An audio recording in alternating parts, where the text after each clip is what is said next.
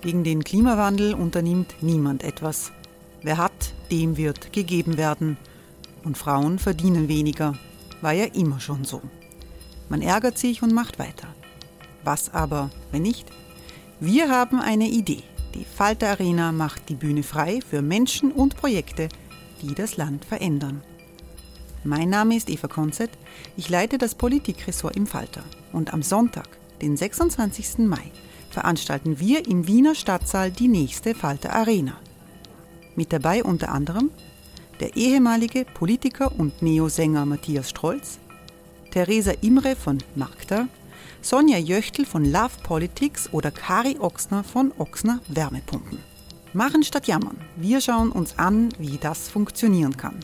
Kommen auch Sie vorbei. Alle Informationen und Tickets finden Sie unter falter.at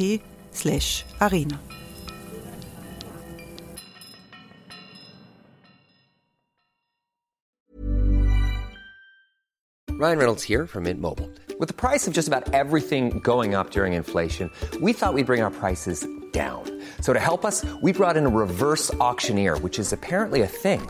Mint Mobile unlimited premium wireless. Have to get 30, 30, bit to get 30, bit to get 20, 20, 20, bit to get 20, 20, bit to get 15, 15, 15, 15 just 15 bucks a month. So, Give it a try at mintmobile.com slash switch. $45 upfront for three months plus taxes and fees. Promo rate for new customers for limited time. Unlimited more than 40 gigabytes per month. Slows. Full terms at mintmobile.com.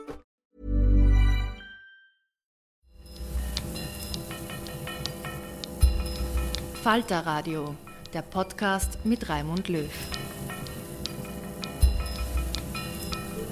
Herzlich willkommen, meine Damen und Herren, zur aktuellen Ausgabe des Falter Radios, aufgenommen am Nachmittag des 18. Oktober 2017. Die Washington Post spricht von einem scharfen Rechtskurs in Österreich nach den Wahlen vom vergangenen Sonntag. Wir diskutieren die Auswirkungen für Österreich und für Europa. Hier im Redaktionszimmer des Falter in der Wiener Innenstadt begrüße ich Herausgeber Armin Thurnherr. Hallo. Hallo. Politikredakteurin Barbara Tott. Hallo. Hallo. Und ich freue mich, dass die Publizistin Isolde Karim mit dabei ist. Hallo. Wir werden in diesem Podcast hören, was Daniel Cohn-Bendit, lange Zeit der Vordenker der europäischen Grünen, zum Debakel der österreichischen Freunde sagt. Und ich habe den ehemaligen französischen Außenminister Laurent Fabius gefragt, was er von Sebastian Kurz hält. Das Falter-Cover zeigt Sebastian Kurz mit dem Titel Der Neofaschist. Das Wort hat heftigen Widerspruch ausgelöst. Neofaschist, das klingt fast wie Neofaschist was man dem Kurz sicher nicht nachsagen kann, hat sich der Falter hier vergaloppiert, Armin Thurnherr. Natürlich nicht. Der Falter hat hier einen Denkanstoß gesetzt. Äh, ich meine, man kann sagen, es ist vielleicht ein bisschen eitel, wenn man sich auf einen Begriff bezieht, der von mir geprägt wurde. Wer hat es erfunden? Ich habe es erfunden und zwar im Jahr 1999 ist mir dieses schöne Wort eingefallen. Damals bezogen auf Kitzbühel und diese, diese Verbindung von Chauvinismus und, und Körperstolz, der da massenhaft ostentiert wird, der Haider mittendrin, ja, der damit quasi auch seinen Abschied von der Deutschtümelei mitbegründet hat, mit dieser neuen österreichischen Patriotismus. Und ich habe das immer genau benutzt, um vom Faschismus Vorwurf abzugrenzen, der reflexartig und deswegen hilflos gegen Haider erhoben wurde.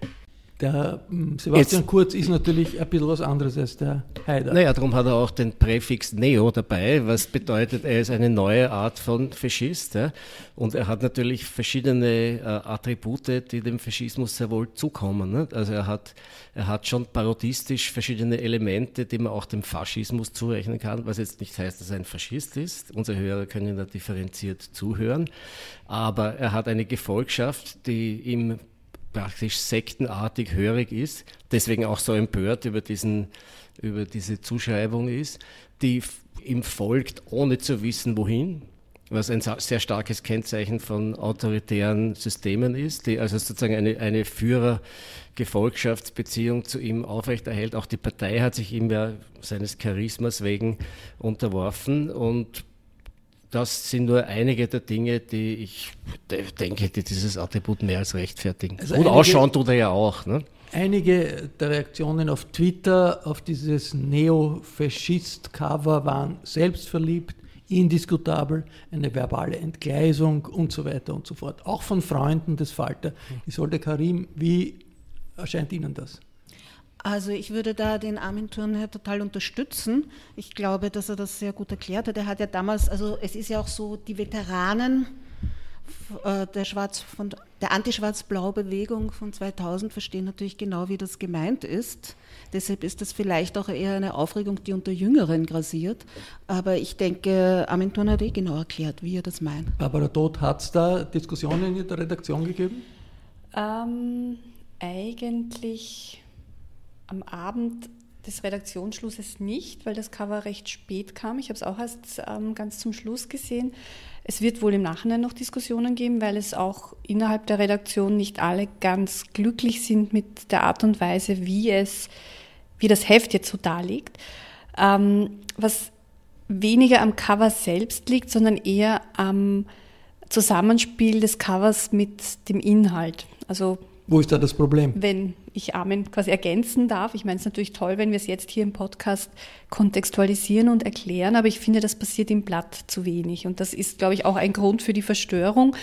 Ähm, wie Isolde gesagt hat, die Veteranen der Anti-Schwarz-Blau-Bewegung kennen natürlich den Begriff, wissen auch, was sie, äh, wie das zu verstehen ist, Begriff aber eben viele, Faschismus. genau, Faschismus, aber viele verstehen es halt nicht, beziehungsweise kennen den Kontext nicht und ich finde, wenn wir am Cover so prononciert sind, was ja auch total falterlike ist, hätte es uns gut getan, wenn wir das im Blatt sozusagen in Form eines Essays ähm, auch aufgearbeitet hätten und einfach nochmal erklärt hätten, der Begriff, seine Verwendung und warum es jetzt auch auf kurz zutrifft. Der Kommentar von Armin tut es ein bisschen, aber ich finde, das hätte ausführlicher also sein Einer, der es gut findet und der es auch äh, spontan verstanden hat, ist Dani Cohn-Bendit, der langjährige Chef der Europäischen Grünen.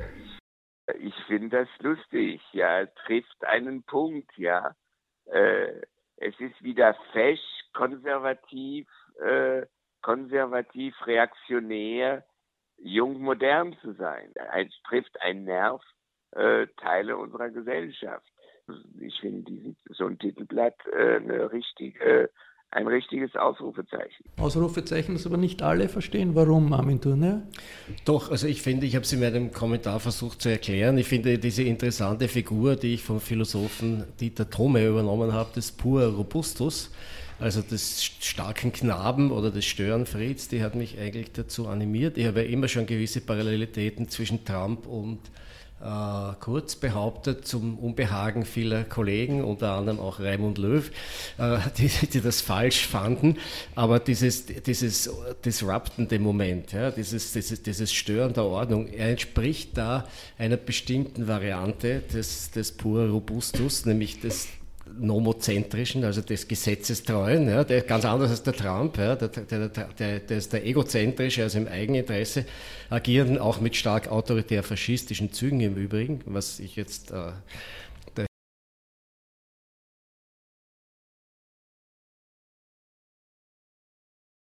hier unserem Freund Kurz ja auch nicht unterstelle.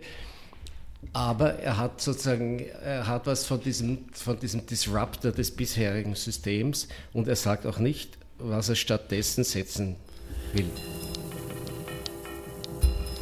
Ein großer Teil der neuen Stimmen für die ÖVP und für die FPÖ ist von den aufgelösten Rechtsparteien gekommen, dem Team Stronach und äh, dem BZÖ. Wie scharf ist diese Rechtskurve, in der sich Österreich jetzt befindet, na, ich denke, sie ist schon scharf, die Rechtskurve, weil erstens einmal, er bündelt das, ja. Und was er gemacht hat, der entscheidende Schritt, war, dass er den Schritt zwischen Rechtspopulismus und Konservativ, dass er diese Unterscheidung überschritten hat.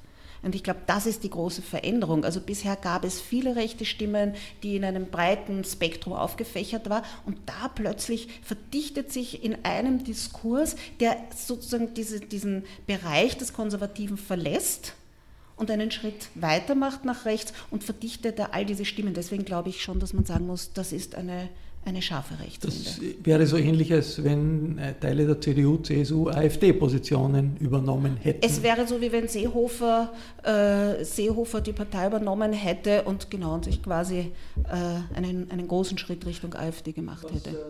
Was, äh, was wirklich das Funktionieren des politischen Systems in Österreich verändern würde, wäre, wenn ernst gemacht wird, damit jedes Jahr zwei, drei, vier Volksabstimmungen zu machen über Fragen, mit denen man dann den Boulevard füttert, mit denen man äh, populistische Emotionen auslösen kann. Das wäre wirklich eine Veränderung des Systems. Wie wahrscheinlich ist es, dass so etwas kommt, Barbara Todd?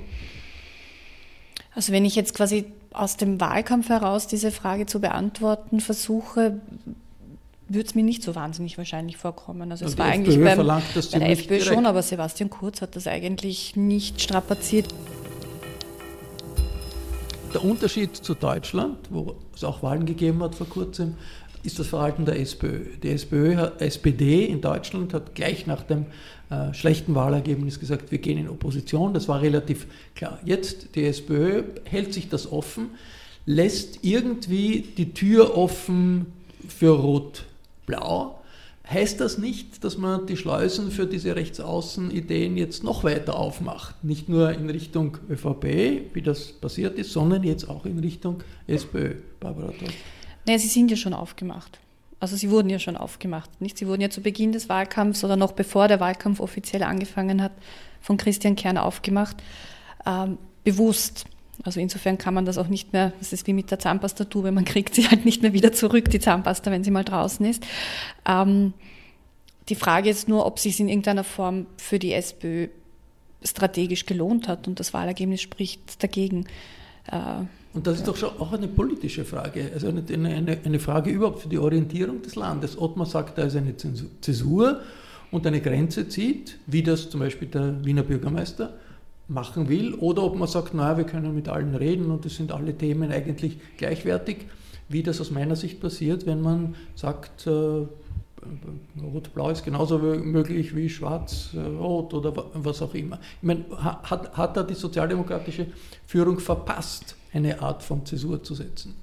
Ich glaube, äh, glaub, die Sozialdemokraten befinden sich in einer Illusion. Sie befinden sich in der Illusion, als ob man eine Haltung oder einen Standpunkt äh, quasi nicht nur formulieren, dass es sozusagen reicht, ihn zu formulieren und dass man ihn nicht auch dementsprechend agieren muss. Ich finde, der Haupteindruck, den die SPÖ jetzt macht, ist der einer Kopflosigkeit. Und äh, also es ist ja nicht so, dass man das Gefühl hat, die gehen jetzt strategisch an die Sache ran. Und ich glaube, die sind einfach äh, überfordert oder ich glaube, sie haben, finden keinen Umgang mit der Situation. Aber ich kann mir nicht vorstellen, dass, das, also dass man das wieder rückabwickeln kann. Also diese Öffnung in Richtung Rot-Blau, wie Sie sie beschrieben haben. Also ich glaube, das ist jetzt einfach, das ist Faktum. Na gut, wenn die SPÖ dann in Opposition geht, dann wird ein neues, eine neue Seite auf, aufgeschlagen. Amen. Ich glaube, ich glaub, es ist das Problem, bei so ein, wenn es so dominierende Themen gibt wie Migration, ja, wo, wo, es, wo, wo, dies, dies, wo dieses sogenannte Citizenship-Rent auf dem Spiel steht, wie das der Ökonom Branko Milanovic steht, also so das, das scheinbare Recht von uns, die wir hier geboren sind, ein besseres Leben zu haben als andere, die woanders geboren sind. Das ist sozusagen ein elementares Argument, das fast offensichtlich einer großen Mehrheit der Bevölkerung einleuchtet. Und dagegen sozusagen ein Menschen, eine menschenrechtliche Position zu formulieren, ja, eine europäische Position, die auch mehrheitsfähig wäre, wie die aktive Haltung vieler bei der Flüchtlingshilfe gezeigt hat. Das hat die SPÖ nicht nur verabsäumt, das hat sie nicht einmal versucht. Ja. Auch die Grünen haben es nicht versucht. Ja. Die Grünen haben ja nur quasi mit, mit ihrer allgemeinen ähm, Menschenfreundlichkeit den Eindruck erweckt, wir wollen alle reinlassen. Ja, aber, aber, aber da fehlt es an, an, dieser klaren Gegenposition. Das kann man durchdeklinieren durch die gesamte defensive Haltung in allen politischen Fragen. Also etwas, was die deutsche Bundeskanzlerin Merkel als Konservative geschafft hat. Hm. Zu den Einschnitten dieser Wahlen zählt das Ausscheiden der Grünen aus dem Parlament, während die abgespaltene Liste Pilz ja knapp den Einzug geschafft hat. Das Debakel der Grünen verändert den österreichischen Parlamentarismus, wo die Grünen seit 30 Jahren eine lebendige Stimme sind. In sechs Landesregierungen sind sie vertreten, abwechselnd in Koalitionen mit der ÖVP und der SPÖ. Aber dass ihre Themen Ökologie, Feminismus, Globalisierungskritik auf der politischen Bühne präsent waren, das hing damit zusammen, dass sie im Parlament vertreten waren. Ich habe Dani Cohn-Bendit, lange Zeit Vorsitzender der Europäischen Grünen im Europaparlament, gefragt, was denn die österreichischen Parteifreunde falsch gemacht haben. Cohn-Bendit erinnert daran, dass es in Frankreich immer heißt, wir haben die dümmsten Rechten und die dümmsten Linken in Europa. Und dann fügt er hinzu. Man kann sagen, die österreichischen Grünen sind die dümmsten Grünen Europas gewesen. Äh, denn eins ist klar, bei dieser angespannten Stimmung äh, in Österreich, sich zu spalten, nicht fähig zu sein, ja, äh, die Widersprüche, die es sicherlich gab und schwerwiegend war, doch so in den Griff zu kriegen, dass eine Liste, eine grüne Liste herauskam, das war ein größter Fehler. Äh, und deswegen, äh, die waren alle überheblich. Sagen wir, die Überheblichkeit von Pilz hat ein bisschen gesiegt, der ist knapp rein, aber seine äh, bisschen großkotzige Ansage, nächstes Mal wird er die Mehrheit haben, ist lächerlich. Und die ähm, äh, die Spitzenkandidatin Lunacek war wahrscheinlich, hat sich auch überschätzt. Und die Grünen haben geglaubt, mit so einem Linkschwenk äh, da in dieser Situation äh, zu punkten, da haben sie sich schwer geirrt. In Europa sind die Grünen in einer ganzen Reihe von Staaten von der nationalen Bildfläche verschwunden, wie jetzt in Österreich. Dani Cohn-Bendit sieht ein tieferes Problem. Grünen sind in Europa in vielen Ländern in der Krise, also nicht nur in Österreich, sondern in Frankreich zum Beispiel. Ähm, deswegen äh, ist es äh, sicherlich richtig, dass das grüne Projekt A lot can happen in the next three years. Like a chatbot may be your new best friend. But what won't change? Needing health insurance. United Healthcare Tri Term Medical Plans are available for these changing times. Underwritten by Golden Rule Insurance Company, they offer budget friendly, flexible coverage for people who are in between jobs or missed open enrollment. The plans last nearly three years in some states, with access to a nationwide network of doctors and hospitals. So, for whatever tomorrow brings, United Healthcare Tri Term Medical Plans may be for you. Learn more at uh1.com. Äh, die grüne, das grüne Projekt genauso modernisiert und äh, rund erneuert werden muss wie das sozialdemokratische. Also links gibt es viel zu tun, sowohl auf Seiten der Grünen als auch auf Seiten der, der Sozialdemokraten. Frage an Cohn-Bendit, was besagen die europäischen Erfahrungen über die Chancen eines Comebacks nach einem solchen Debakel für die Grünen wie in Österreich? In äh, Holland haben die Grünen äh, gezeigt, dass sie mit einem äh, doch äh, charismatischen Persönlichkeit, sagen wir, aus dem Tief sich herausgeholt haben. Äh, in Deutschland haben sie eine, Stabilität, eine überraschende Stabilität bei den letzten Wahlen gehabt, auch wenn sie äh, nicht das geschaffen haben, was sie wollten, aber trotzdem äh, sind sie eine ernstzunehmende politische Kraft. Äh, das sind sie in Österreich jetzt nicht mehr. Und in Italien, wie du gesagt hast, in Italien oder in äh, Frankreich auch nicht mehr. Hier muss man sehen, dass äh, das ständige Wiederholen, auch manchmal das Volkspädagogische, äh, was äh, die Grünen haben, also eine äh, permanente Belehrung, ähm, wir wissen alles, wie es geht. Äh, dies äh, muss äh, hinterfragt werden. Soweit Danny Cohn-Bendit, langjähriger Vordenker der europäischen Grünen. Hat er recht? Sind die österreichischen Grünen kein politischer Faktor mehr, Barbara Todt? Jein. Also ich ähm, würde sagen, die Grünen, die jetzt ähm, mehrheitlich wahrscheinlich für die SPÖ gestimmt haben, also die grünen Stammwähler, und die gibt es ja. Also die waren ja 30 Jahre im Parlament, eine ganze Generation ist damit aufgewachsen, dass sie nie was anderes gewählt hat als Grün. Ich darf mich da quasi auch dazu zählen zu dieser Generation. Viele von denen haben halt diesmal das SPÖ gewählt. Ähm, wahrscheinlich auch einfach aus purem Ärger, dass diese wahnsinnig verlässlichen volkspädagogischen Grünen so dumm waren, sich zu teilen. Also das war einfach auch eine Abstrafung. Aber es sind Stammwähler und ich glaube, wenn die Grünen demnächst ähm, neu antreten werden mit, mit ähm, anderen Personen, sind diese Wähler auch sehr bald wieder da, weil sie im Grunde schon sehr treue Wähler waren. Also insofern ähm, kann das auch so eine Art heilsamer Schock sein. Wie ist das mit der Funktion der, der Liste Pilz, der irgendwie eine zweite grüne Liste ist? Kann Pilz und grüne Landesorganisationen, können die vielleicht ein äh, Comeback organisieren? Die sind kein Ersatz für die Grünen und wollen es sicher auch nicht sein. Es ist schon aus biologischen Gründen, ich meine, der Pilz ist jetzt auch nicht mehr der Jüngste.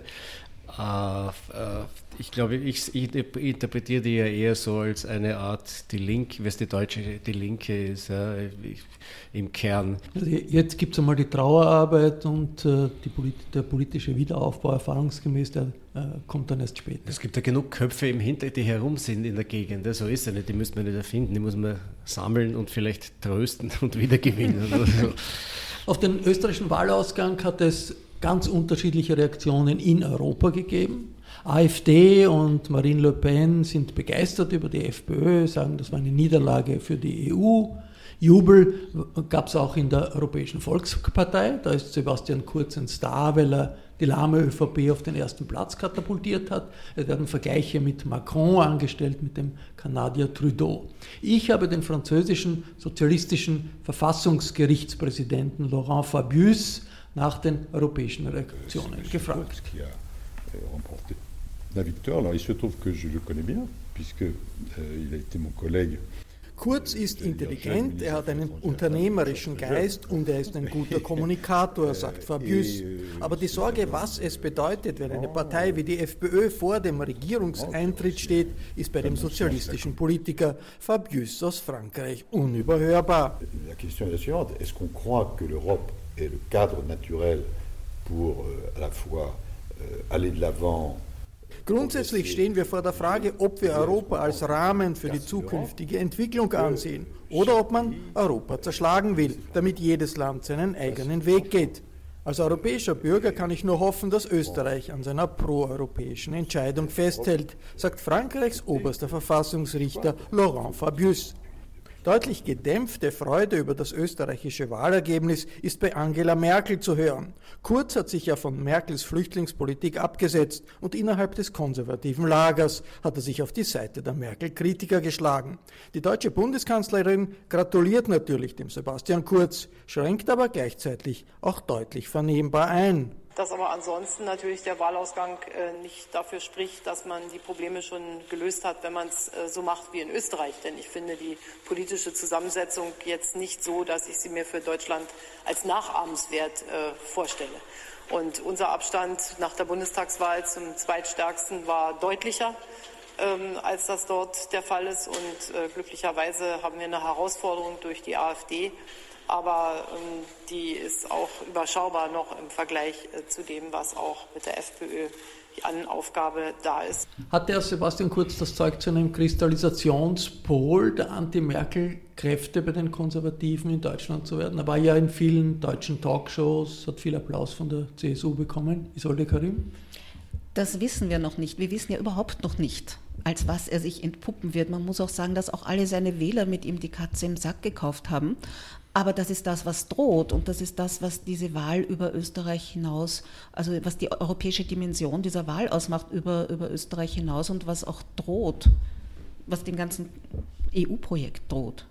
Immer was ich, mir frage ist, ich mich frage ist, ob es nicht ein Fehler war, dass das Thema, das in Europa sofort hochkommt, wenn man über die FPÖ spricht, nämlich die Nazi-Elemente in der FPÖ, auch die Neonazi-Vergangenheit, des Strache, die ja vom, äh, von der Süddeutschen Zeitung äh, ausführlich berichtet wurde, aber in Österreich hat es kaum einen Widerhalt gegeben. Von dem Augenblick an, wo Strache Vizekanzler sein wird, wird das in europäischen Zeitungen ausführlich diskutiert werden. War das ein Fehler, dass man das in Österreich einfach gesagt hat, das kennt man schon, das ist, sind alte Hüte, äh, darüber brauchen wir nicht mehr reden. Wenn das dann aus Europa kommt, Im Fall einer schwarz-blauen Regierung wird die Reaktion sein, um Gottes Willen, was tut man uns da wieder an? Man äh, greift uns an, obwohl uns das äh, gar nicht gebührt. Also ich finde sowohl das Beispiel Strache wie auch Kurz interessant, weil es beide Male darum geht, was passiert, wenn Dinge über die Bande gespielt werden. Also der Kurz, der Sebastian Kurz, der in deutschen Medien so viel Präsenz hatte,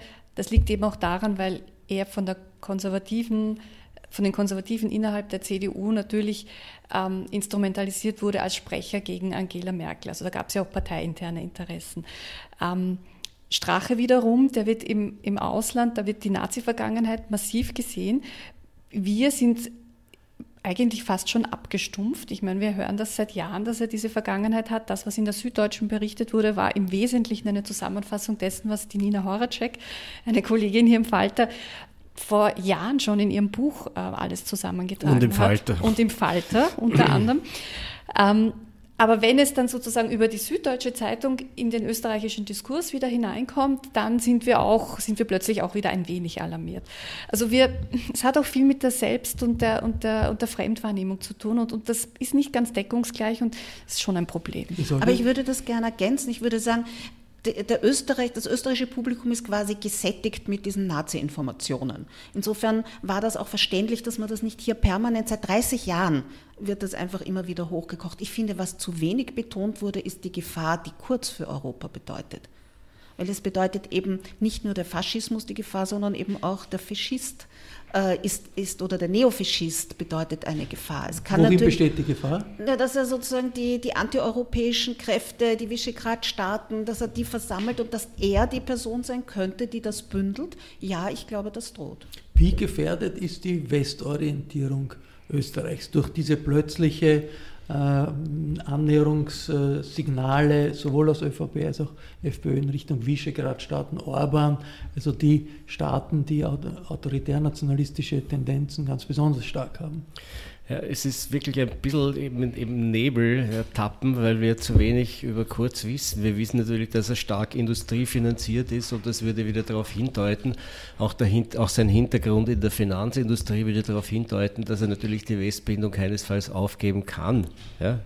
Äh, weil wie immer sich die ÖVP jetzt verstellt, dass sie ihm sozusagen freie Hand lässt, dann ist, glaube ich, bald, recht bald Schluss und mit das lustig. sind liberale Intellektuelle wahrscheinlich auf Seiten der Industrie. Natürlich, da gibt es da gibt's die bizarrsten, äh, äh, da gibt's die bizarrsten Allianzen in diesem Fall. Und die Industrie merkt es nicht. nicht. Also die Industrie erkennt nicht, dass sozusagen das Cover der, Neofasch der Neofaschist quasi eine, eine, eine, ein Angebot ist, sozusagen die, die Totalurbanisierung Österreichs zu verhindern. Ich glaube, dass Sebastian Kurz europapolitisch mit doppelter Zunge gesprochen hat und auch weiterhin sprechen wird. Also ich kann mir nicht vorstellen, dass er die Westorientierung Österreichs tatsächlich in Frage stellt, wenn er dann in Brüssel ähm, auftritt. Aber natürlich hat er auch gleichzeitig äh, nie in den also hat nie zum Beispiel Orban kritisiert, äh, wenn äh, es darum ging, soll der innerhalb der Europäischen Volkspartei äh, bleiben oder nicht. Also da hat er nie ein kritisches Wort gefunden. Das heißt, so wie auch in der Innenpolitik ist er ein Meister darin, sich genau die Soundbites zusammenzusuchen, die in dem Moment maximale Popularität. Aber er hat die geschlossen. Das hat er. Genau. maximale Popularität garantieren. Und, und er spricht in Brüssel anders, als er in Budapest spricht, ja, gut, als er wieder in Wien viele spricht. Politiker. Aber ich glaube, es gibt ja sozusagen noch die dritte Möglichkeit, nämlich nicht entweder äh, Ostorientierung oder Westorientierung, sondern es gibt ja auch den Versuch, die EU umzuformulieren oder umzudefinieren. Also ich denke, da könnte man das, da ließe sich das auch verbinden, und zwar genau über diese, diese Art von Konzentration auf das Flüchtlings- und Ausländerthema. Wenn die Orientierung glaub, auf die... Ich glaube, wenn ich das sage, das, das, ist, scheint mir ein springender Punkt zu sein. Ne? Diese Macron-Initiative,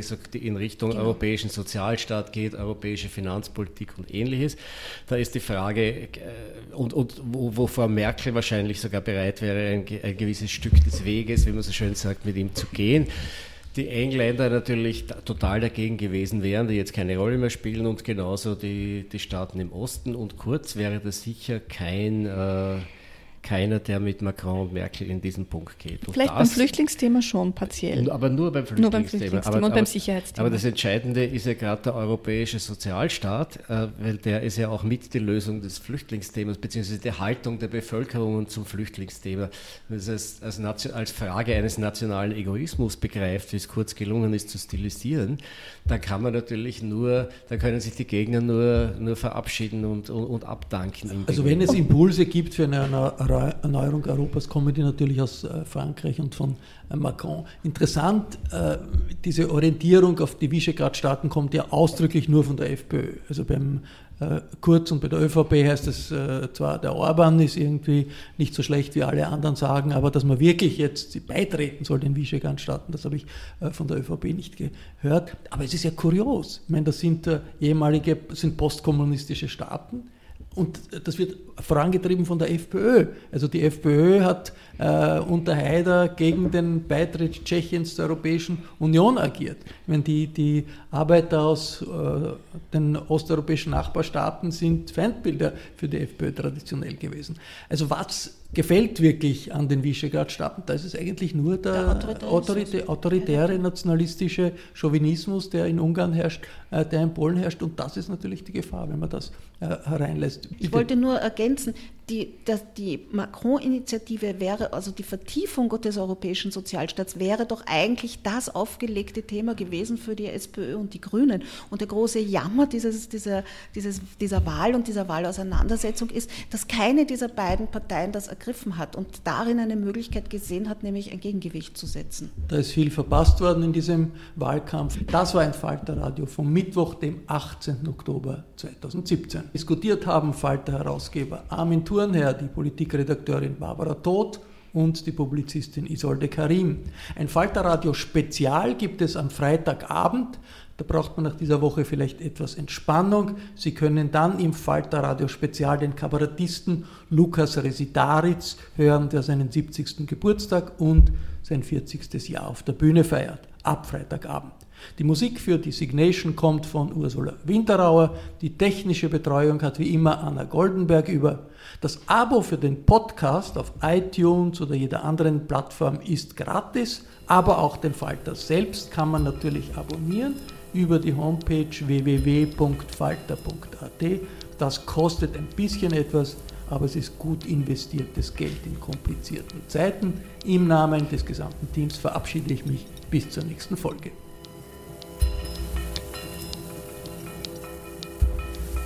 Sie hörten das Falterradio, den Podcast mit Raimund Löw.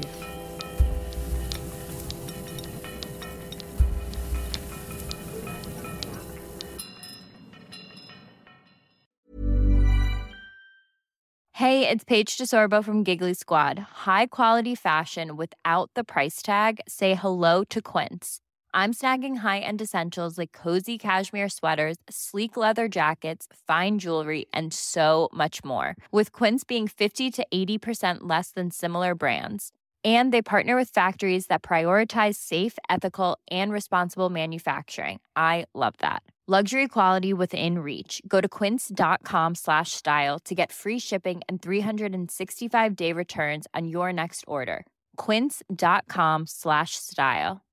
Imagine the softest sheets you've ever felt. Now imagine them getting even softer over time. That's what you'll feel with Bowl and Branch's organic cotton sheets. In a recent customer survey, 96% replied that Bowl and Branch sheets get softer with every wash. Start getting your best night's sleep in these sheets that get softer and softer for years to come. Try their sheets with a 30-night guarantee. Plus, get 15% off your first order at bowlandbranch.com. Code BUTTERY. Exclusions apply. See site for details.